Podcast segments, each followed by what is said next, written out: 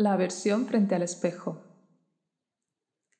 Este es un juego para que te recrees en tus gestos faciales y corporales sobre esta emoción. La aversión es una emoción difícil de sostener, es muy momentánea. Por eso no vamos a hacer una meditación larga con este ejercicio. No vamos a colocar una música que te ayude a sostener la emoción, simplemente ve hacia el espejo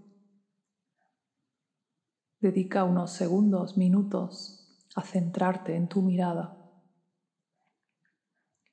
Y cuando lo creas apropiado, coloca los gestos de rechazo, de asco, de aversión, exagéralos un poco. Juega. Observa qué sientes al ver tu cara de rechazo. Observa si de verdad sientes que tienes el permiso de sentir rechazo. Y juega, diviértete.